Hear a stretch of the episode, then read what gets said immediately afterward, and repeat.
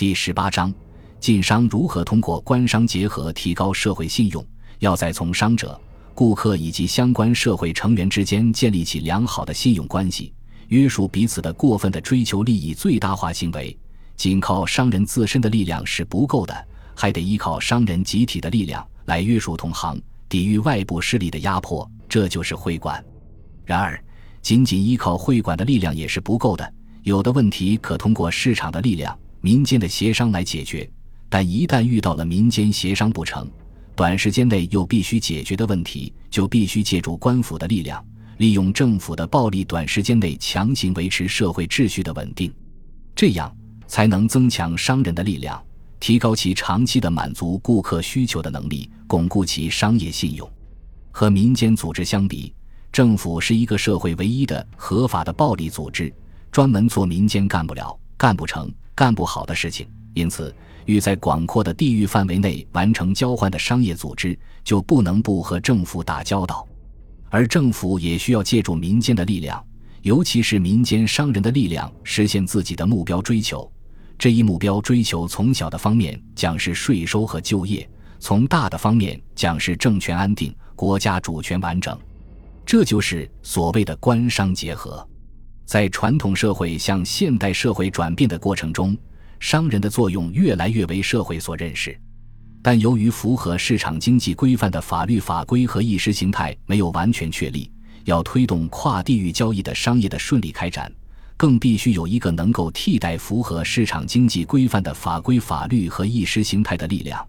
这就是超越任何民间组织之上、具有合法暴力特征的政府。这意味着，在传统社会向现代社会的转折时期，官商结合尤为必要。提起官商结合，社会舆论往往嗤之以鼻。其实，官商结合没有什么不好的，只有政府和民间相结合，将一切有利于商业发展的力量调动起来，才能推进社会的进步。不然，还要政府干什么？问题不在于结合，而在于怎样结合，结合的方式应该如何等。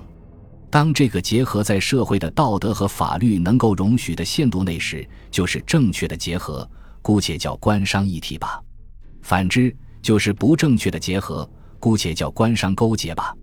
一段时间是正确的结合，到了另外一段时间，可能就变成为不正确的结合。因此，官商结合的方式也要随着社会的变化而变化。换言之，与时俱进。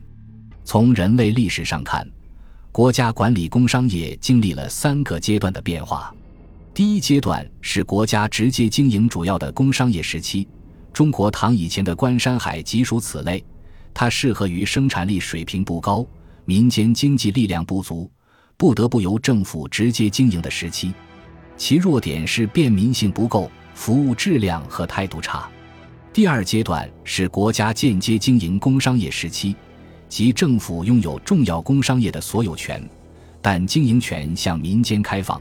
明清时期的中国就属于这一历史阶段，它适合于生产力有了一定发展、民间经济力量强大、有能力从事更大项目的时期。其弱点是易形成官商勾结，出现官场的集体性腐败。第三阶段是国家退出经济主战场，放手向民间开放。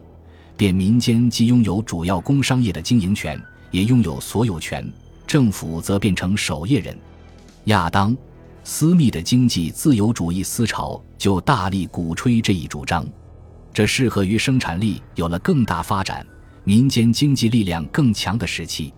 其弱点是容易形成垄断，压抑竞争，因此国家要通过颁发反垄断法，开始反垄断活动。使社会经济活动良性开展。透过国家管理工商业的历史进程可以看出，官商一定要结合，只是结合的方式要适应生产力发展的状况。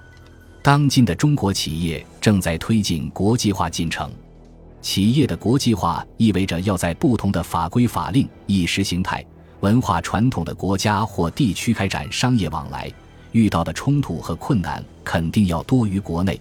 为此既要发挥企业的力量发挥行业协会的力量更要发挥政府的力量。毕竟和单个企业的力量行业协会的力量相比政府的力量更强更具有规模经济效应。过去的温州企业在国内发展时号称要找市场现在开展国际化了不是也开始找政府了吗？这就是官商结合。还是一句话官商之间不在于结合而在于怎样结合结合的好叫官商一体结合的不好叫官商勾结。